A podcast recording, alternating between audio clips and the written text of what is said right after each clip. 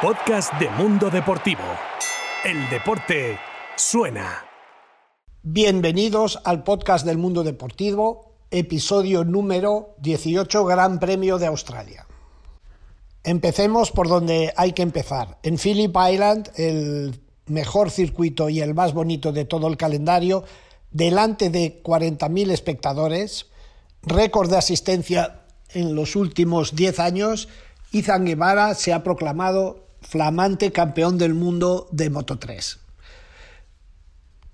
A sus 18 años, Izan pasa a engrosar la fila o la lista de pilotos españoles ganadores de la categoría mínima y es el que reemplaza en el trono de, de Moto 3 a Pedro Acosta, su rival en las categorías de iniciación y en el Campeonato de España y en el Campeonato de Europa.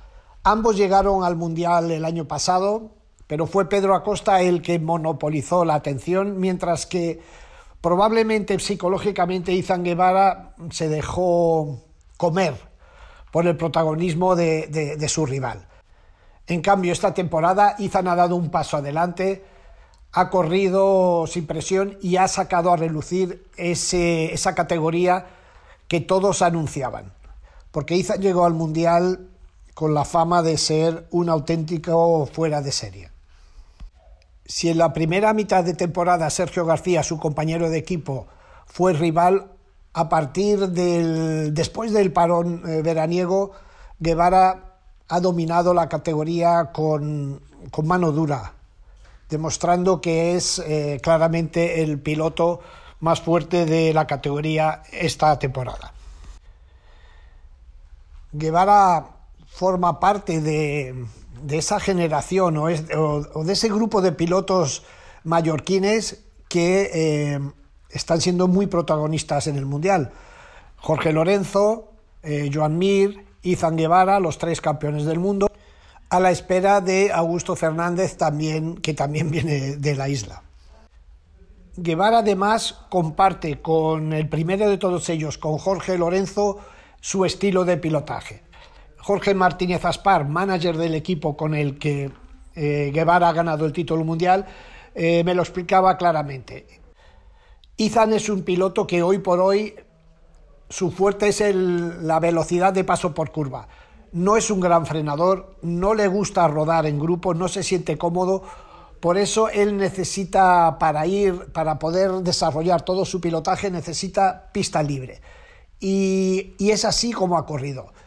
Si se repasan sus últimas carreras, él casi siempre le gusta liderar las carreras y de hecho en alguna de ellas incluso se ha conseguido escapar, algo muy raro en Moto 3. Es un piloto, vuelvo a decir, muy estilo Jorge Lorenzo.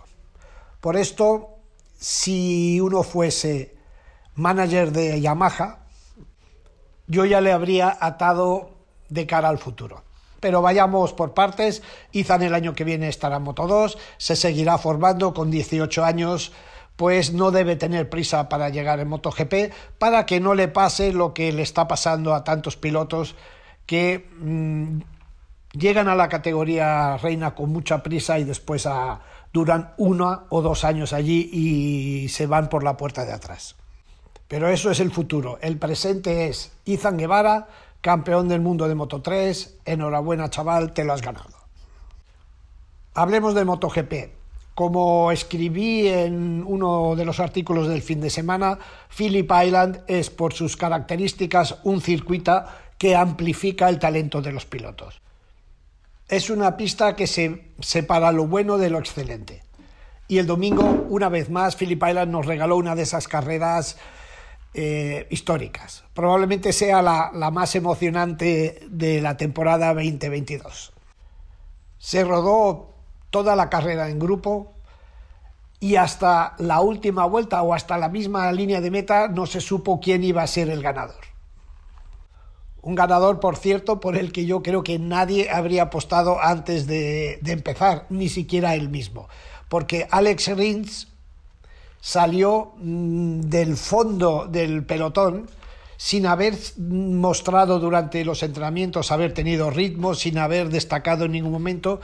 Y Alex Rins salió bien, como siempre, salió bien de la parrilla de salida y a partir de ahí hizo una carrera de recuperación hasta ponerse delante. El ritmo lento, lentísimo que imprimieron los eh, pilotos que en un primer momento tiraron de la carrera, como Jorge Martín o el propio Marc Márquez, permitieron que muchos pilotos que estaban muy atrás llegasen hasta el grupo de cabeza. ¿Y por qué este el ritmo tan lento? Porque todos tenían miedo al desgaste del neumático trasero. Phillip Island es eh, probablemente el circuito más exigente con el neumático trasero de todo el campeonato y esta eh, precaución o este miedo a, no llegar a final de carrera hizo que el ritmo fuese lento, muy lento, como dijeron después de la carrera el propio Alex Rins, ganador, y como dijo Marc Márquez, que, que terminó segundo hubo innumerables adelantamientos, pero eh, fue curioso ver cómo, dependiendo de la moto, unos adelantaban en un sitio y en otros. Las Ducati básicamente adelantaban eh, en la recta por velocidad punta o a final de recta por llegar más rápido. Mientras que Rins, en cambio, adelantaba prácticamente en todas las partes del circuito, aprovechando la agilidad de, su moto. Y el, en cuanto a Marc Márquez, Marc esta vez tenía una de las motos más lentas de toda la categoría, pero, pero Marc siempre pone el resto. Cuando tocaba adelantar en una curva, pues adelantaba. Cuando, en fin, ya sabemos que Marc siempre marca las diferencias. Bueno, al final, resumiendo, ganador Alex Rins, gran ganador, un muy emocionante. Recordemos que Suzuki se retira del Mundial a final de temporada una victoria que se merecía el piloto, se merecía el equipo y probablemente no se merecía la marca. Segundo en meta, un eh, Marc Márquez, iba a decir gran Marc Márquez, pero no, yo diría más un Marc Márquez eh, más reflexivo, un Marc Márquez que también quería darle a Honda un buen resultado todo, después de este año catastrófico, desastroso que están, que están teniendo. Y Mark estuvo, como siempre, estuvo listo y eh, la clave del resultado suyo fue una decisión que tomó antes de salir a carrera, una decisión en contra de la opinión del equipo y de todo el mundo que le rodeaba.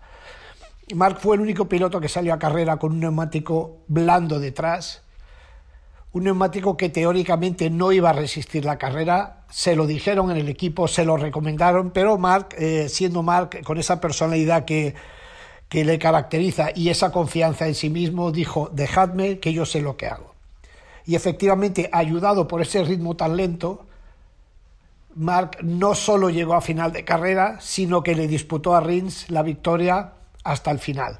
Entró segundo, gran resultado de Mark con una moto que todavía deja muchísimo que desear, con un físico que todavía no está al 100% y que, como antes de su lesión, es el que le salva la cara a Honda. A los dos pilotos españoles les acompañó en el podio Peco Bañaya, que salió de Australia como el nuevo líder de la clasificación provisional del campeonato. El error de Fabio Quartararo en forma de caída le cambió completamente el planteamiento al piloto de Ducati. Le permitió correr con, con más tranquilidad y le llevó a no arriesgar nada para ganar la carrera. Al final, eh, Fabio a Fabio le pudo la presión, viene de tres carreras realmente donde las cosas no le han salido bien.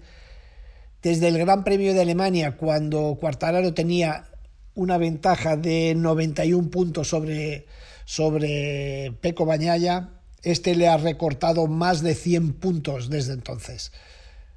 Peco sale de Australia con una ventaja de 14 puntos a falta de dos grandes premios, es decir, a la falta de repartir 50 puntos.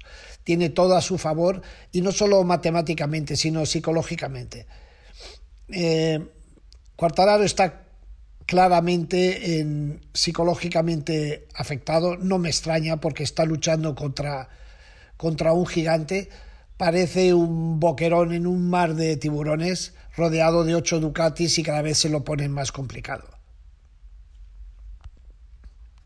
Muchas carambolas se tienen que dar para que Ducati pierda este campeonato.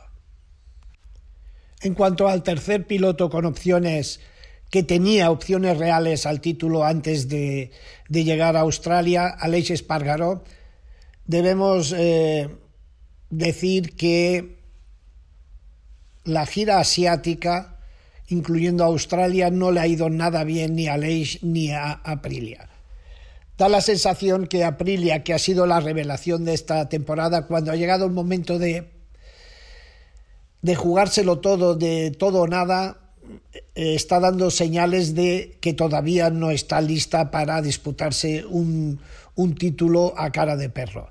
Aleix eh, no fue bien, Aleix salió desde la segunda línea de la parrilla, lo que hacía prever, yo diría, prever, sí, lo que hacía imaginar que pudiese disputar la, carrera, pero eh, sufrió en exceso el desgaste del neumático trasero que hemos mencionado antes y al final terminó noveno, con lo cual sus opciones pues eh, se quedaron allí en Phillip Island. Aleix entró en meta noveno, por detrás de seis Ducati, una Honda y la Suzuki de Alex Rins.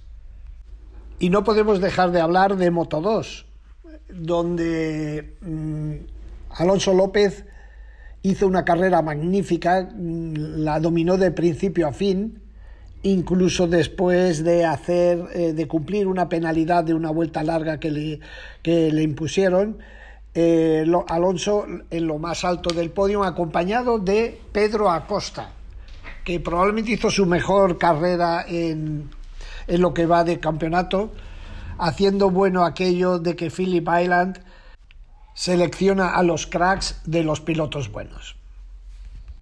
Mal día, sin embargo, para Augusto Fernández, que cometió el error más importante de lo que lleva en el campeonato, podría haber salido con una ventaja sustancial y liderando el campeonato, eh, la provisional de Australia, pero en vez de eso una caída le ha llevado a llegar a Malasia a tres puntos y medio del actual líder y del único rival que puede disputarle el título, Ayogura.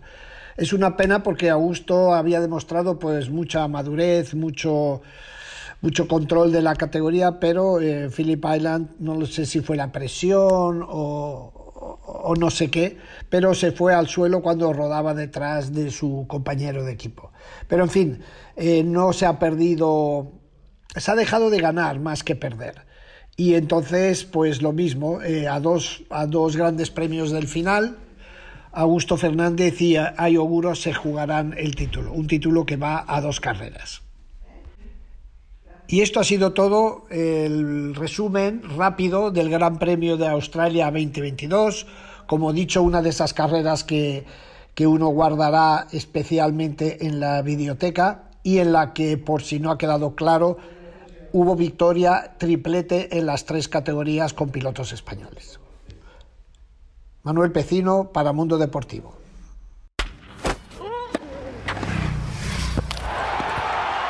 Podcast de Mundo Deportivo. El deporte suena.